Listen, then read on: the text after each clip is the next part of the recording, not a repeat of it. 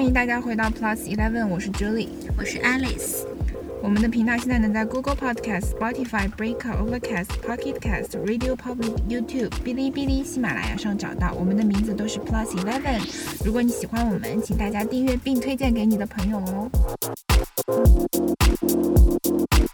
今天我们想要探讨的一个话题是如何在繁忙的生活中保持一个学习的状态。嗯，一开始想到这个话题呢，是因为我的朋友就是他说他对这个话题很感兴趣，然后他说了之后，我也觉得其实，嗯，在我们毕业之后，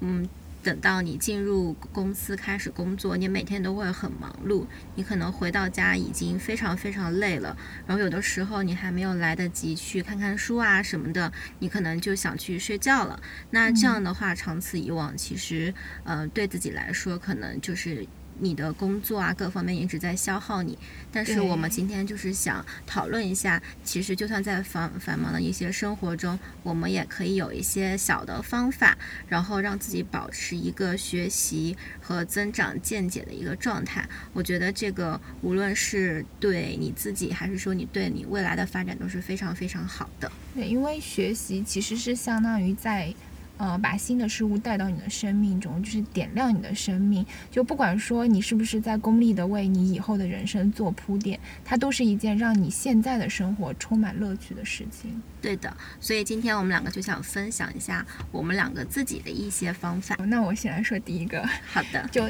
呃，我的一个嗯比较嗯算是在生活中处处都有的方法，就是呃在生活中懂得向别人学习。我小的时候会比较，嗯，听到别人的观点的时候会急于否定，或者是急于提出自己新的观点。但我后来发现，说这样子的话，呃，不管那个观点是对我来说有用的还是没有用的，我都在那个人面前关上了一道门，所以就有一种局限性，呃。所以后面我就学会了说，当别人跟我表达他的观点的时候，不管我想不想听，不管我呃觉得他有没有用，我都会闭嘴，认真把他的观点听完。这样的话，嗯，长久做这件事情，我甚至会发现，就是我的世界变广阔了很多。然后比较明显的是，因为我的我的生活有一部分是做老师，然后我会去教学生一些东西，但是呃，我以前是。真的很站在老师的角度上去，嗯，类似是灌输知识这样子。然后后面我就学会了去听他们的问题，就是他们为什么会问出这样子的问题，他们问这个问题到底想要得到什么样子的答案。然后，嗯，在我重复做这件事情以后，我甚至觉得一个学期以后，我对这门知识有了更深入的了解。然后，在我下一个学期再再重新来教这门课的时候。我会有更深刻的理解，所以对，这就是我在日常生活中比较常用到的一个保持学习的一个方法。对，然后我觉得其实我在这个方面有一些呃感受，就是我觉得在我跟朋友也好，跟我的同事也好交流的过程中，我都是比较倾向于先去倾听他的想法、他的观点，然后。很多时候，你可以从他们的观点中得到一些新的认知，然后新的认识。因为每个人的生成长经历，然后生活经验都是不一样的。有一些呃小的观点，等你有。不停的在听到别人跟你讲之后，就是你会有一个累积，然后你会对这个世界啊，对各个不同的行业会有更多的呃新的认知和了解。我觉得这个东西不你不一定用得到，但是你听到以后，它其实对你来说是一件好事情，就是你看这个世界的呃眼光另一个方面在对会更广阔了。嗯，对。那我现在就是来分享一下我的一个方法，就是保持阅读。我的这个习惯呢，其实是很小时候就养成了，因为我，呃，第一我看书非常快，就是无论是什么样的呃文章也好，还是书籍也好，就我看起来可能都会比一般人快一点儿。但是我这个是呃我自己长期训练的一个结果，就是比如说有一些我感兴趣的书啊，我可能看完一遍后，我会我会再看第二遍、第三遍。但是有一些就是看过，我觉得还好，然后我就不会再看了。我觉得保持阅读的话，第一就是它让我感受到了不同的人对于世界的一个想法。而且我觉得在选择书籍的时候，其实你不一定要局限，一定要去看哪一类的书。就是我看的就非常的杂，就是呃，可能杂志啊、小说、传记，然后一些呃各个类别，比如心理学、经济学各方面的东西，我都会去看。那我的出发点就是说我感兴趣，我就去看。如果我觉得里面有不错的东西，然后我可能会记下来。嗯，这个办法的话，我觉得也挺推荐给大家的。一个是，可是我有一个问题哦，嗯就是如果是你，呃，比如说像我吧，在我觉得很我完全不熟悉的领域，如果我去看一本书，我会觉得它很艰涩。你会遇到这种情况吗？我有的时候会遇到，如果遇到这个情况，我可能会先把它放在一边，先去看下一本，就是过一段时间再呃倒回来再去看，因为我觉得第一，这个就是这个就要就是涉及到你在选这个书的时候，你要大概我会大概的翻一下，或者说现在的话，很多书籍都是电子版嘛，就我觉得会更方便一点，你可以放在你的手机啊、App 里面，或者说放在 iPad 上，就是比如说在啊、上下班的路上啊，或者是说晚上睡觉前躺着休息的时候，然后你都可以看一下。就是我，因为我自己已经养成一个习惯了，我不会觉得看书是一个负担，我会觉得它是让我一个放松的一个方式。因为我看书的时候看得很快又很集中，所以呃时间会过得很快，然后我在看这个过程中会非常专注，然后也不会去想其他的事情，所以它对于我来说是一个放松的方式。那你有什么就是挑书的办法吗？因为有的时候我会进入到一种，呃，就是比如说我会有一段时间特别喜欢看侦探小说，然后就嗯看了很多很多很多，然后突然到一个点，然后我就觉得哦。我可能不能太沉迷于这件事，我可能需要看一些别的领域的书。但是，呃，当你去想要，比如说你想要去看一些经济学的书的时候，你站在那儿，你会觉得很迷茫。我要从哪本书开始看？你的方法是什么？我自己选的方法其实很简单，我就是大概会翻一下，如果觉得我感兴，就是我觉得我自己感兴趣，我就去看。就是我没有嗯特别的去选择，我有的时候会去网上搜一些呃别人推荐的书单啊，我觉得这是也这也是一个办法。嗯嗯嗯然后我嗯自己的话，就是可能就是去书店先翻一下大概的一个情况，或者说嗯呃我会大概的看一下它的一个简介啊，或者说前言这些东西。就是如果觉得它是我感兴趣的东西，我才会看。但是我觉得呃不要把看书做当成一个任务，就是如果你当下你看了这个书看了几页之后，你觉得说没有什么兴趣，那你就考虑换下一本。对这个观点很好，因为我就有个执念，就是如果我一旦打开这本书，我就要把它看完。但很多书真的很难读，大概读到四分之一的时候，我就已经想撕书，然后就放弃这个习惯了。对，因为我觉得不要因为某一本书，然后你就停在那里。像我自己，可能我在呃网上买电子书的时候，可能一次会买五到十本。就是嗯我不是一本一本的买，就是我是买完之后，反正它都在我的 app 里面，然后我想看了我就去翻一下。如果我觉得这个话题今天不是很戳我，我就看下一本。嗯就是我没有把自己限制在，可能过几天我又想说，嗯，好吧，再回去看一下，我又回去继续看那本。嗯但是呃，这个方法不一定适用于每个人。我可以我自己用的觉得没什么问题，是因为我看书快，我觉得是一个这是一个基础，是因为对于我来说看一本书是没有花多少时间的，所以呃，如果我觉得不太合适，我就就是我会有我可以有大量的时间可以去扫不同的书，然后再从里面选出我觉得我很喜欢，再重新去看第二遍、第三遍。这个是我一个我觉得是一个很很普通，但是它是没什么。呃，它不是一个高效率的方法，但是因为嗯我自自己看得快的话就无所谓了。对那你一般用什么 app 看？呃，就是最正常的，就是普罗大众用微信，然后呃，阅读类的话，可能有什么 QQ 阅读这一类的吧，就是最普通的那几个 app，、我觉得这个无所谓啊，因为就是因为我不不太会用电子产品看书，就是。嗯我我是一个比较喜欢纸质书的人，所以啊、因为纸质书我翻起来，如果看得快很很累。对，但是电子书你就 点一下，对，就点一下就好了。好。对，嗯嗯，好，那接下来的话，我我我还有一点比较，呃，能在生活中时时刻刻，呃，学习的一个比较轻松的办法，就是勇敢的走出舒适圈，然后突破你的同温层，就是去找一些新奇的观点，去听一些新奇的呃知识。为了做到这一点的话，我我做的比呃比较多的是在 YouTube 上订阅一些我我不会主动去点的博主，就是我会去订阅，比如说像呃知识类的博主，像李永乐老师，然后李自然说，我会去强制让我自己去看他们的视频。呃，我还发现一个问题，就是当我去接触新鲜知识的时候。我会比较抗拒这件事情，我的生理上就会很抗拒，想把这个视频关掉，因为你那个时候是你脑大脑在叫你放松，然后你其实是想要去看一些。小姐姐唱歌，小哥哥跳舞的视频，嗯，所以就是我会把它变成我开车或者是做家务的时候的背景音，因为这件事情的话，就是你没有办法去暂停它，然后那个声音就会强制的进入到你的大脑里，然后长此以往，它就会真的变成你生活中比较重要的一部分，然后你就会比较习惯去走入那个知识。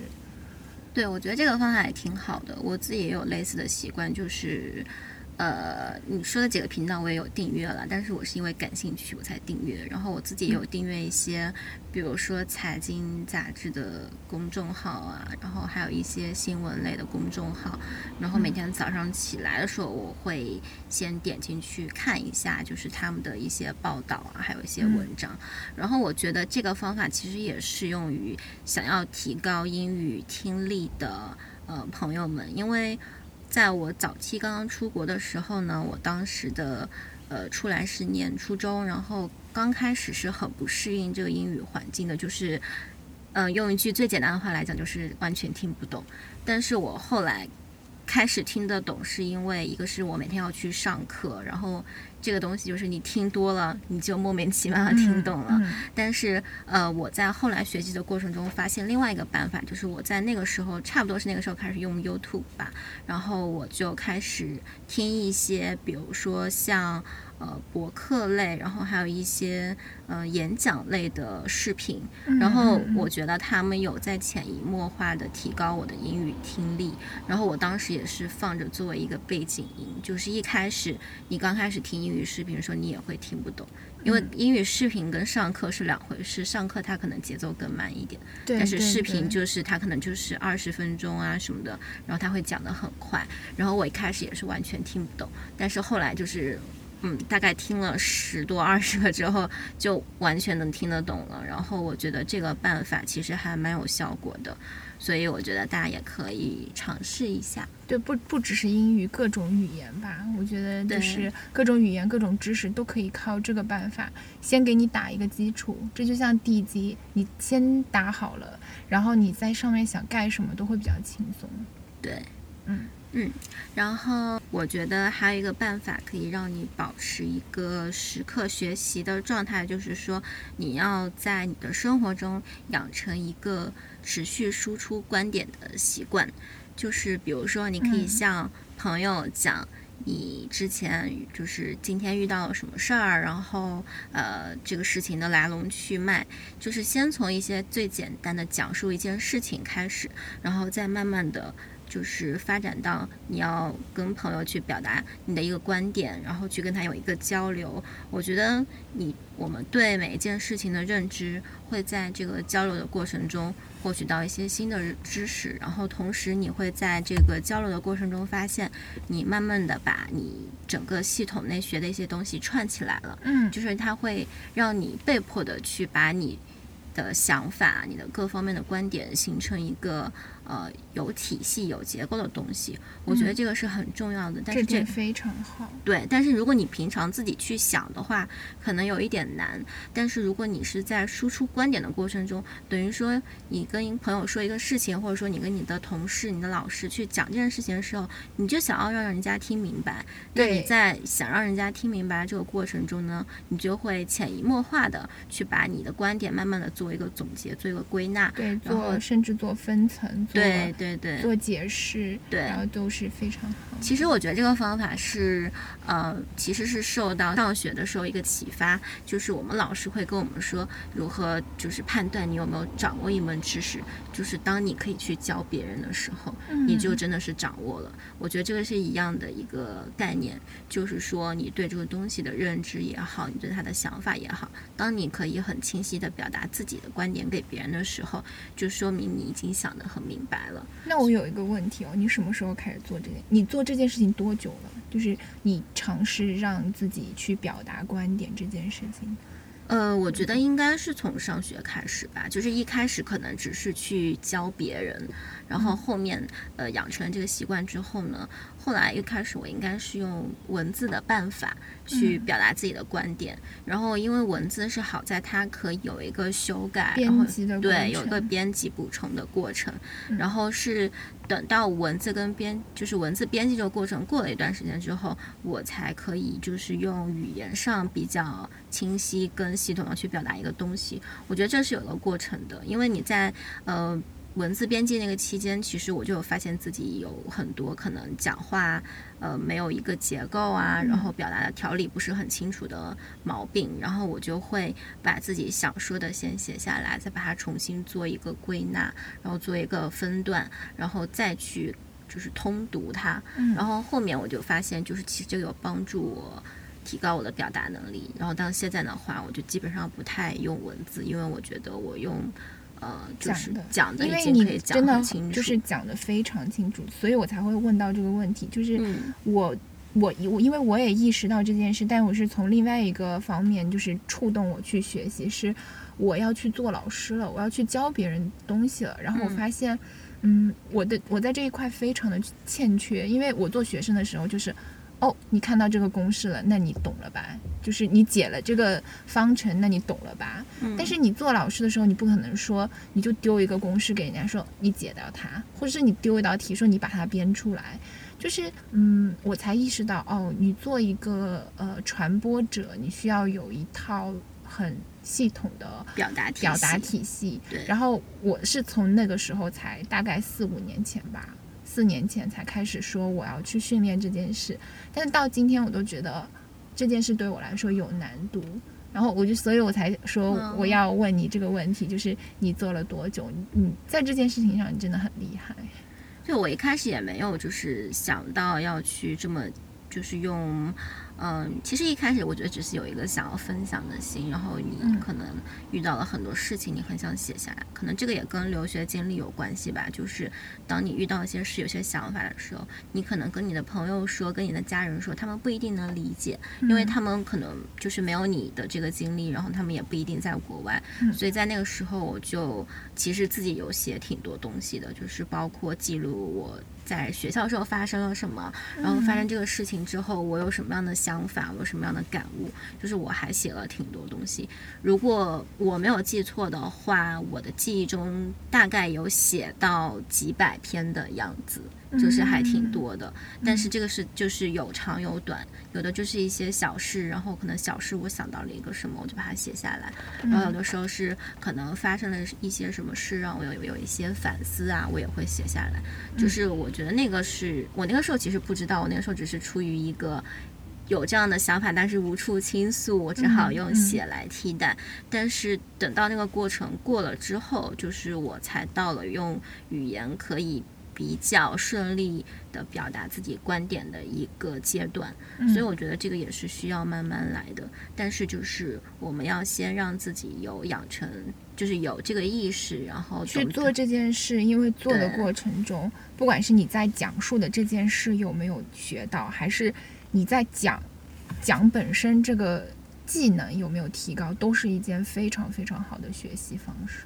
对对对，所以其实今天我们就是想跟大家分享一下我们自己的一些让自己保持学习状态的一些小方法，就是这些方法也都是我们根据自己的经验。总结出来，然后非常的不需要说你正襟危坐在哪里，然后去保持，对，就它就可以非常简单的嵌入到你的生活中。对，所以我觉得，嗯，其实是一开始想做，也是因为我们都觉得保持学习是一件非常非常重要的事情。因为一个是它可以让你的人生不断接触到新的东西，然后让你呃开阔眼界，然后让你懂得倾听更多人的想法，然后同时它对你的生活、对你的工作、对你各方面都是有帮助的。因为如果人生只有工作赚钱的话，就其实真的还挺无聊的。但是学习学它习是带来新鲜感的，非常重要的学习会给你更多的自信，然后它会给你新鲜感，它也会让你不断的去挑战自己。那我觉得挑战这呃个词很好。对，每个人都应该在无论是现在在哪个阶段，都要让自己有一个不断进步的这么一个习惯。对然后我觉得对你自对你对你，然后对你的工作，对你各方面都是有好处的。嗯对，那我们今天的分享就到这里啦，谢谢大家的收谢谢大家的收听，拜拜。拜